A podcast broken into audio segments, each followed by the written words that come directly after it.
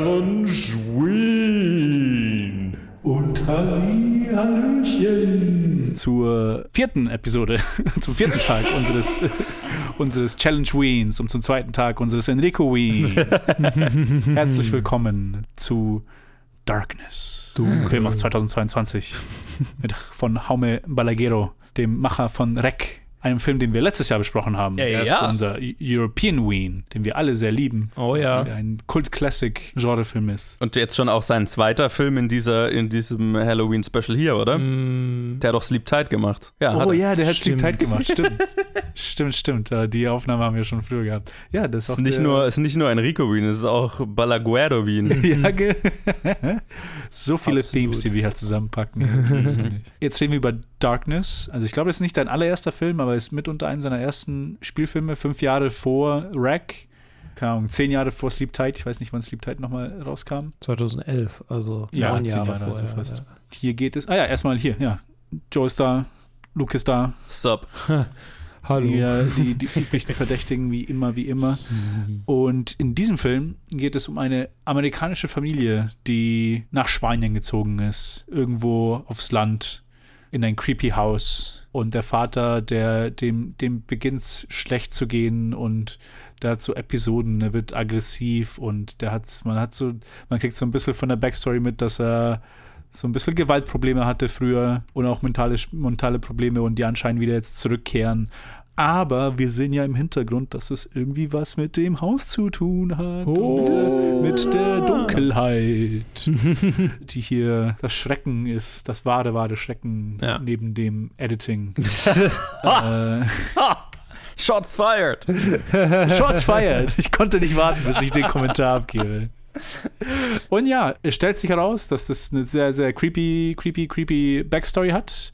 Die wird dann in einem diabolischen Monolog uns, also der Protagonistin, gespielt von Anna Paquin, der Tochter dieser Familie, wird es dann erzählt. Und wir kriegen das dann auch mit. Und ganz ehrlich, ich habe den vor ein paar Tagen gesehen und ich kann mich an das Ende, Ende nicht mehr erinnern. Ah, doch, nee, jetzt, jetzt kommt es mir gerade. Äh, ja, auch wieder so ein düsteres Ende. Ritual, bla. Ja, ja, auch so ein Ritual, aber dann halt die Darkness, die sich dann im Prinzip Leuten nachahmen kann und es schafft am Ende des Filmes, alle Leute auszutricksen und sie in eine Todesfalle zu führen. Dum, dum, dum. Dum, dum, dum. Awesome. Aber bevor wir jetzt äh, näher in den Plot eingehen, bevor wir näher über den Film reden, erstmal die ersten Eindrücke. Luke, Ja. hattest du den Film schon mal gesehen? Nein. Vom, davon gehört? Wie fandest du ihn? Nein. Äh, Nein. Alles drei nein. Ähm,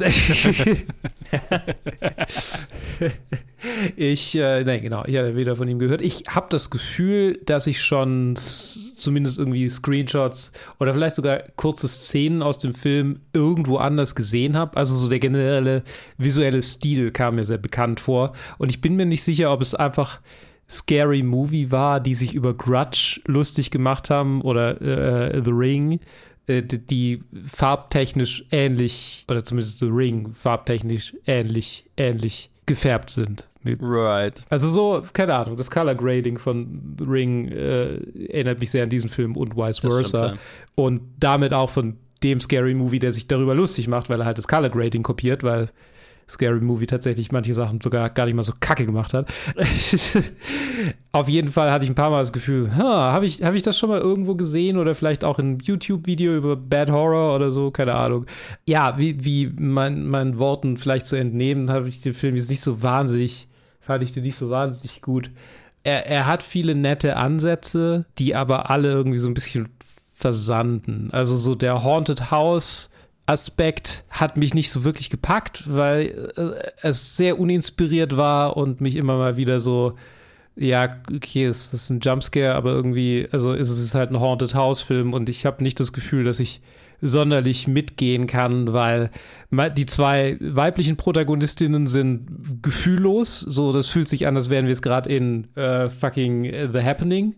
Und äh, der männliche Protagonist, gespielt von Ian Glenn, ist halt Overacting schlechthin. Das ist quasi Jack Nicholson in The Shining im dritten Akt, aber die ganze Zeit. so. also, ich weiß nicht, ob er sich diese Performance angeguckt hat und dachte, okay, ich bin die ganze Zeit einfach 120 Prozent oder, also keine Ahnung, aber es ist, that ain't it. So. Das Einzige, was es irgendwie so ein bisschen gerettet hat, manchmal, oder nicht manchmal, sondern gegen Ende hin, war dann der Kultplot. Der, der war einfach so ridiculous, dass ich dachte, ja, okay. Mein Gott, also äh, ich kann ihn lustig finden. immerhin, immerhin. Aber, aber nicht gut. Also gut fand ich ihn nicht. Nee. Joe, wie ging's dir denn? Kurz und knackig. ja, äh, weder von ihm vorher gehört, noch ihn jemals gesehen und ähnlich wie Ted auch schon nicht mehr sicher, ob ich ihn gesehen habe. Wahnsinnig viel ist nicht hängen geblieben. Also tatsächlich, das passiert mir ja wirklich selten mit Filmen. Also so manchmal, wenn ihr irgendwie sagt, ja, den Hitchcock-Film erinnere ich mich schon gar nicht mehr, so, hä, ich weiß doch noch alles darüber, was, was ist denn los?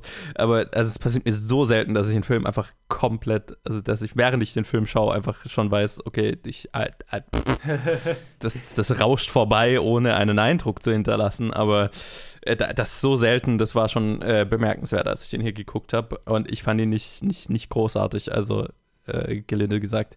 Er ist nicht besonders gut geschrieben, fand ich. Er ist so, der fühlt sich wie eine billige Kopie oder wie eine mehr gewollt als gekonnte Kopie von anderen Filmen an. Also offensichtlich beeinflusst äh, von anderen Kult-Horrorfilmen, also im Sinne von, dass es um Sekten und satanisches Bla geht. Also äh, äh, sei es Rosemary's Baby oder Filme der, dieser Art, aber halt ohne, also ohne die thematische Tiefe und ohne das Verständnis, was diese Filme gut gemacht hat, hatte ich so das Gefühl. Also es ist mehr die Ästhetik kopiert als den Inhalt.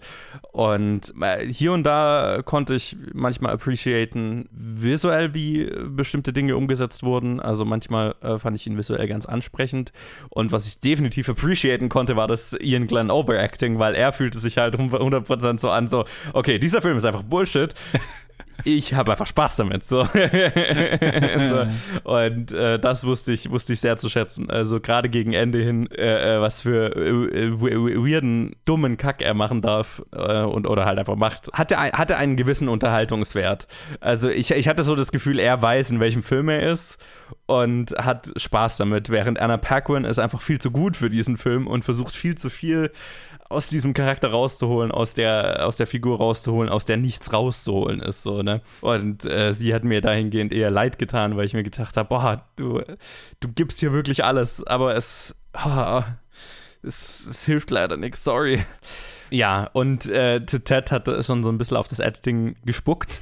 Das ist auch verständlich. Ich bin, ich bin kein, normalerweise kein Fan davon, Editing in Filmen zu kritisieren. Oder beziehungsweise ich habe oft das Gefühl, wenn Leute Editing in Filmen den Schnitt von Filmen kritisieren, kritisieren sie nicht wirklich den Schnitt, weil die meisten Leute keine Ahnung haben, was den Schnitt von einem Film ausmacht. Mhm, mhm. so mein, mein Lieblingskommentar von einem Film ist, er war, also ich fand das Editing war jetzt nicht großartig, er war ungefähr 20 Minuten zu lang. So, wenn, wenn jemand so, wenn jemand das Editing kritisiert und danach eine exakte Zahl, Minutenzahl anbringt, die der Film zu lang war, kann ich diese Person nicht mehr als Filmreviewer oder Filmkritiker ernst nehmen, weil das halt einfach so das Aushängeschild von ich habe keine Ahnung, wovon ich rede.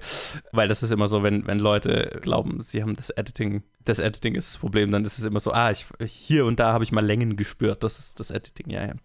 So, Tangente beendet. Ähm, ja, aber es war teilweise sehr anstrengend. also es fällt so ein bisschen in dieses, von wann ist der Film denn? Der ist von 2002. Ja, genau, der, der fällt so sehr in dieses 2000er, ich nenne es immer so MTV-Stil, ne? So einfach wie, wie laut und, oh, fuck, ja. Also, ähm, erst lass mich einen Gedanken zu Ende bringen, bevor ich in fünf andere aufsplitte. Auf aber ja, also es war halt so dieses, okay, wir, wir, wir schneiden super schnell irgendwelche halbwegs düsteren oder schockierenden Bilder rein und spielen dazu extrem laute Soundeffekte, die halt dich mehr überraschen, als dass sie dich gruseln.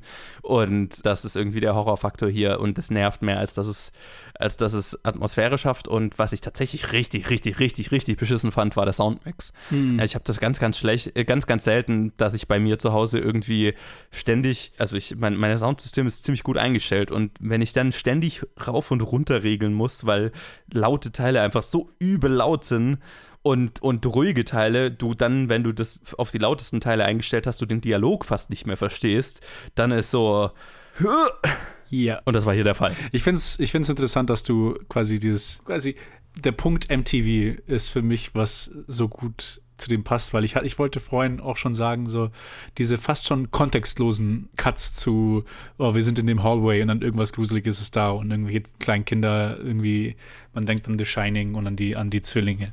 Aber Mhm. die werden einfach random irgendwie irgendwo mal reingeschnitten Ja. und es fühlt sich mehr wie ein Trailer oder ein Musikvideo an. Ja, ja, ja, genau. Es fühlt sich einfach nicht, also es, es, ich finde gerade das richtige Wort nicht, aber äh, es passt einfach nicht zusammen. Es ist nicht irgendwie volles Ganzes. Es passt einfach in, da wo es reingesteckt wird, passt es auf diese Weise nicht rein. Ich kann mir vielleicht einen Film vorstellen, wo es reinpassen könnte, aber drumrum, die Szenen, wie sie aufgebaut sind, das, was einfach dann, dann random da reingeschnitten wird und so, wie du gesagt hast, halt so richtig schnell und so ein ganz, die ganze Zeit so ein Hin und Her und sehr laut. Es ist einfach, es ist nach dem ersten Mal, als es dann das zweite, dritte, vierte Mal passiert ist, hat sich dann so schon, hat sich schon sehr schnell sehr alt angefühlt auch. Also ich meine, es ist, es ist so, es ist geschnitten, um zu schneiden, ne? Es ist so geschnitten, um Tempo reinzubringen, um, um Horror reinzubringen, der sonst nicht da ist. Und es fühlt sich hier so ein bisschen nach einer Form von Unsicherheit an. Also so diese, äh, es gibt ja disruptiven Schnitt, der sehr bewusst und äh, thematisch durchdacht ist, ne? Der, der Sinn macht und der dann auch nicht, äh, der schon auffällt, aber halt nicht, nicht stört. Und wenn er, wenn es anfängt zu stören, dann ist es oft ein Kaschieren von Mängeln oder eine Form von Unsicherheit. So, und hier hat sich mehr so in die Richtung Unsicherheit angefühlt. So, oh mein Gott, wir hatten noch keinen Jumpscare in zwei Minuten. Jetzt müssen wir hier mal reinhauen. So, und, und, und generell halt, aber ja, doch schon auch so ein bisschen Kaschieren von mangelnder Atmosphäre, mangelndem Gruselfaktor, mangelndem, einfach weil das Drehbuch selber schon, also es fängt ja schon beim Drehbuch an, weil das Drehbuch selber jetzt nicht wahnsinnig viel Horror liefert, ähm, muss es dann der Schnitt liefern. Ne? Und das ist immer ein Problem. Also, das ist. Ja. Und ich weiß nicht mal, ne, das ist auch immer schwierig, dann dem Editor das irgendwie anzuhängen, weil, weiß Gott, habe ich schon viel geschnitten, wo, wo ich, wo ich Sachen. Ich habe ich hab vor kurzem habe ich bei einer Folge. Ich weiß gar nicht, ich, ich, wahrscheinlich muss ich bleepen den Namen der Serie, aber habe ich bei, bei einer Folge von einer Serie ausgeholfen, beziehungsweise consulted quasi, weil die halt eine Actionsequenz hatte oder halt einen Unfall, der noch nicht schnittmäßig funktioniert hat. Und das Problem war halt einfach, weil sie ihn nicht gedreht haben. Also sie haben halt einfach die Kollision nicht gedreht und auch nicht wirklich irgendwas gedreht, was die Kollision simulieren muss, konnte. Und dann ist halt so, okay, und jetzt müssen wir irgendwie diese Spannung und den Moment der Kollision durch den Schnitt erschaffen. Und es ist halt so, ja, okay, es ist halt einfach nichts da. Das heißt, wir müssen jetzt hier das Best-Case-Szenario draus machen und das sind irgendwelche Awkward-Schnitte, die das hoffentlich einigermaßen dann mit Sounddesign kaschieren. Ja. Ja. So, und so fühlt es hier, es sich hier auch so ein bisschen an. So, ne? Das ist halt einfach Okay, wir haben so ein paar creepy Ja. Bilder von Kindern gedreht. Ähm, ansonsten ist hier halt nicht viel Gruseliges. Ja, lass mal halt ein paar creepy Kinder reinhauen und einen lauten Soundeffekt und dann sind die Leute schon startled und verwechseln das mit Grusel. So, ne? Mhm. Das ist es, ja. Er verwechselt Ja. Startled mit Grusel. Ah, Ich finde aber auch, du hast ja auch vorhin gesagt, dass es so ein Film ist, der klar viel inspiriert ist, aber halt nicht inhaltlich viel aus, aus, aus seinen Inspirationen rausgeholt hat. Und ich glaube, das ist auch so da ein großer Punkt, dass halt auch generell nicht inhaltlich viel in dem Film drin ist. Ja, genau, Also deswegen ist es auch so ein Film, wo ich mir jetzt schwer tue, mich, es ist zwei Tage her, ich tue, mich, ich tue mir schwer, mich wirklich voll an den zu erinnern, weil einfach an vielen Strecken nicht viel was passiert oder manche Sequenzen auf zwar keine absurde Länge, aber auf eine lustige Länge gezogen werden Ja. mit äh, Sachen, die halt vorhersehbar sind, wie er hat so einen kleinen Anfall, wo es klar ist, der wird sich jetzt gleich in die Finger schneiden, während er die Kartoffeln hackt. ja. Und wir, ich, wir schauen ihm gefühlt drei Minuten lang zu, wie er da einfach anfängt, da fucking rum, erstmal so richtig aggressiv rumschneidet und dann anfängt rumzuhacken und dann hackt er nochmal rum und dann haben wir nochmal so 20 Sekunden von seine Frau schreit ihn an, während er nicht aufhört, so. Und der gibt dem seine Zange- Hacken alles. Alle seine Ja. Schauspielenergie steckt er in dieses Hacken. Glenn hat seinen Job gemacht in diesem Film. Er, er, er ist. Aber ich hatte das Gefühl, aber auch so bei den ganzen Sequenzen, die sind halt alle so lang. Ja. Mhm. Dafür, dass man weiß eigentlich, wo es schon hingeht und was der Punkt eigentlich ist und was passieren wird. Und genau da habe ich das Gefühl so, okay, ja, es fehlt einfach irgendwie an Inhalt. Ja. Die wissen, Ja, die ja. wissen nicht wirklich, was, also hier, sowohl einfach nur plottechnisch, aber auch als thematisch ist der Film ziemlich leer. Genau, der kämpft ja auch dadurch an, dass, dagegen an, dass ähm, der geneigte Genrefilm-Zuschauer alle Filme oder einen Großteil der Filme gesehen hat, durch, von denen dieser Film sich frei bedient, plotmäßig. Das heißt so, okay, wir wissen ganz früh, dass es halt irgendwie ein creepy Kult der Kinder opfert und wir wissen auch ganz früh, dass hier irgendwelchen Kindern Leid zugefügt wurde und dass das, das irgendwie das Haus noch hauntet. Und wir wissen alle, auf was es rausläuft am Ende mit dem Creepy Cult. So, naja, okay, in dem Fall, okay, entweder das Ritual funktioniert oder es funktioniert halt nicht. Äh, äh, whatever, aber halt dann dieses super drawn-out, langsame Revealen von Stück für Stück von Informationen, von denen wir schon alle wissen, dass sie gleich kommen. Und weil der Film halt nicht mehr, nichts anderes hat, Ja. kann er gar nichts anderes, als das halt einfach in der exorbitanten Länge zu erzählen, in der er es halt erzählt. Und er besteht halt nur aus Plot und da ist halt thematisch nichts drin, worüber der Film sonst sprechen könnte oder wo er sich sonst drauf konzentrieren könnte. Deswegen haben wir nur diesen Plot, den wir tröpfchenweise revealen können und der ist halt nicht besonders spannend und dann fühlt es sich auch so lang an. Ne? Ja. Wenn, wenn, wenn, wenn der Plot thematisch interessant wäre, thematisch aufgeladen wäre, irgendwas zu sagen hätte, Charaktere irgendwie thematisch interessant wären, dann würde sich das auch gar nicht so lange anfühlen und man könnte es auf die, genau dieselbe äh, Länge erzählen. Aber weil es halt nur Plot ist, nur konzeptgetrieben und das Konzept uninteressant ist, fühlt es sich dann so lange an, wie es wie es tut. Mhm. Ja, absolut. Gab es denn irgendwas, was euch gefallen hat daran? Ich habe vorhin schon gesagt, ich meine, das Overacting von Ian Glenn haben wir jetzt schon ein bisschen erwähnt. Mhm. Nö. Sonst Ja, bei mir ist es auch schon lange her, seitdem ich einen Film so schlecht bewertet habe auf Letterboxd. Mhm. Meistens bleibe ich irgendwo bei den zweieinhalb hängen, wo ich mir denke, okay, da kann man noch irgendwie Sachen sehen. Der ist einfach, er hat mich einfach nicht getroffen oder ist einfach mittelmäßig oder was auch immer. Aber der hier, den fand ich halt wirklich aktiv schlecht an vielen Stellen. Ja. Und ich habe jetzt auch gerade versucht zu denken, ich fand ihn nie gut an irgendeiner Stelle. Also der, der hat jetzt nie irgendwie so, so ein Funkeln gehabt, wo man sagt, okay, hier ist ein, hier ist ein Wahnsinnsmoment in einem eigentlich schlechten Film. Das hat dann auch gefehlt und dann irgendwie, keine Ahnung, tue ich mir jetzt auch schwer, da was rauszuholen. ja, also, ja, nee. Hier, ich habe nichts. ja, bei mir ist es der Unterhaltungsfaktor von Ian Glenn's Overacting. Hm, ja. Das hat definitiv immer mal wieder für, Unterhaltungs, äh, für Unterhaltung meinerseits gesorgt. Die Erkenntnis, dass Anna Paquin so gut ist, dass sie eine glaubhafte Performance aus nichts rausholen kann, was dem Film nicht rettet oder dem Film nicht hilft. Aber es war halt so, holy shit, was machst du hier eigentlich? Ah, ich wünschte, ich könnte dich in einem besseren Film sehen. Äh, Sie ist halt einfach sehr, sehr gut. Und der eine oder andere Shot, wo ich mir gedacht habe, das ist hübsch. Mhm. Aber that's it. Ja, ja, also Ja.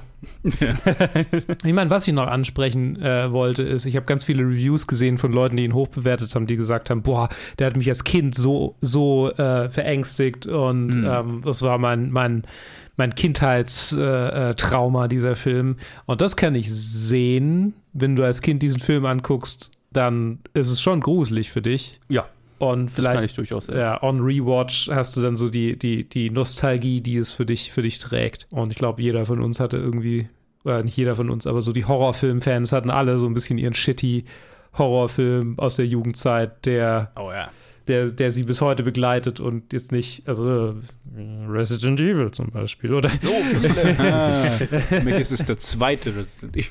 Ja, ja. sowas, genau. Und ich, ich denke, das kann ich bei dem definitiv sehen, dass er dieses, naja, Cult-Following ist vielleicht ein bisschen zu viel gesagt, aber Na, ich glaube, das ist jetzt nicht so riesig, aber ja. Es ist der einzige, äh, nicht der einzige, aber es ist, auf, es ist auf jeden Fall der erste amerikanisch produziert. Ist es überhaupt amerikanisch produziert oder mit, nur mit Ja, das ist eine amerikanischen spanische Schauspielern? Produktion. Spanische Produktion, aber mit amerikanischen Schauspielern. Wurde er auch auf Englisch gedreht, weil ich habe das Gefühl, manchmal Ian Glenn war overdubbed. Ja, ja, der wurde Ja, auf nee, Englisch schon, gedreht. ja, ja. Aber ich meine, ich mein, Dimension Films hatte da Geld mit drin. Also so ein bisschen amerikanisches Geld, aber Okay. das ist schon größtenteils Spanisch. Wie übrigens auch Buried auch. Also Buried ist eigentlich auch eine spanische Produktion. Ah, okay. Haben wir Accidental Spa äh, äh, Spanish Auch, Horror. ja, uns liegt halt einfach Spanish Wien, Spanish, Spanish Wien. Wien.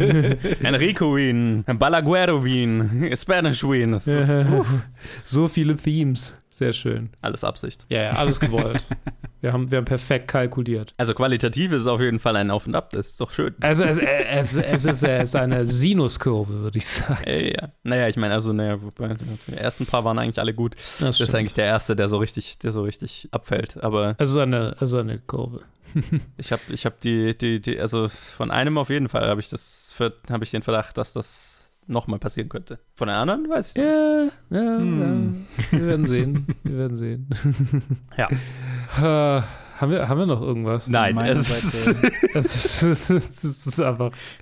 Ich will nicht mal, ich kann nicht mal wirklich äh, irgendwie ranten. So, es ist einfach schon alles gesagt. Ja, es, äh, also das ist die Art Film, über die es, finde ich, am schwersten ist zu reden, einfach weil der Film nichts hat, also, also da ist nichts, da ist, Ja. es ist ein äh, leeres Stück Brot. Brot und, Brot und Wasser in Filmform. ja, Äh, aus, aber leere Empty schlechtes, Calories. schlechtes deutsches Baguette. sure. Ja, also nein, also der, der Film ist so ver der, der Film ist so schnell vergessen, wie der Titel generisch ist. Also von daher. Von daher. Äh, d- danke Enrico. Danke, Enrico, für diese wunderbare Challenge. Zum zweiten Mal. Zum dritten zweiten, zum, ist es zum dritten Mal schon? Nee. Zweites Mal, Ja, oder? Hat, er- hat er Mal. uns auch nicht, war, War Sleep Tide auch von ihm oder war das von jemand anderem? Ich glaube, Sleep Tide war von jemand derselbe anders. Filmemacher? Ja, Ja, ja, nee, ich glaube, Tide war jemand anders. Ah, Und, okay. äh, ja, Zion, ja. Ja, ja, Zion. genau. Aber lustig, dass du sagst, weil der nächste Film ist auch wieder von Enrico. Sehr gut. Wir behalten das äh, Thema bei. Ich bin mir ziemlich sicher, dass der nächste keine spanische Produktion ist. Also äh, Bruch in Bruch auf jeden Fall, was das angeht in der in der thematischen Throughline sozusagen. Aber der, morgen, jetzt wollte ich gerade nächste Woche sagen, aber nee, da ist Halloween rum. Äh, morgen reden wir über einen weiteren Enrico-Film, äh, äh, Enrico-Challenge, nämlich Pathology. Einen Film, von dem ich keine Ahnung habe. Ich weiß nicht mal, um was es geht. Ich habe noch nie davon gehört. Sehr schön. Same. Mal gucken. Ich glaube, ich habe von dem gehört, aber nur so secondhand. Das kommt mir irgendwie bekannt vor. Wir werden sehen. Ich freue mich drauf. Bis dann. Hey! Bye. Tschüss.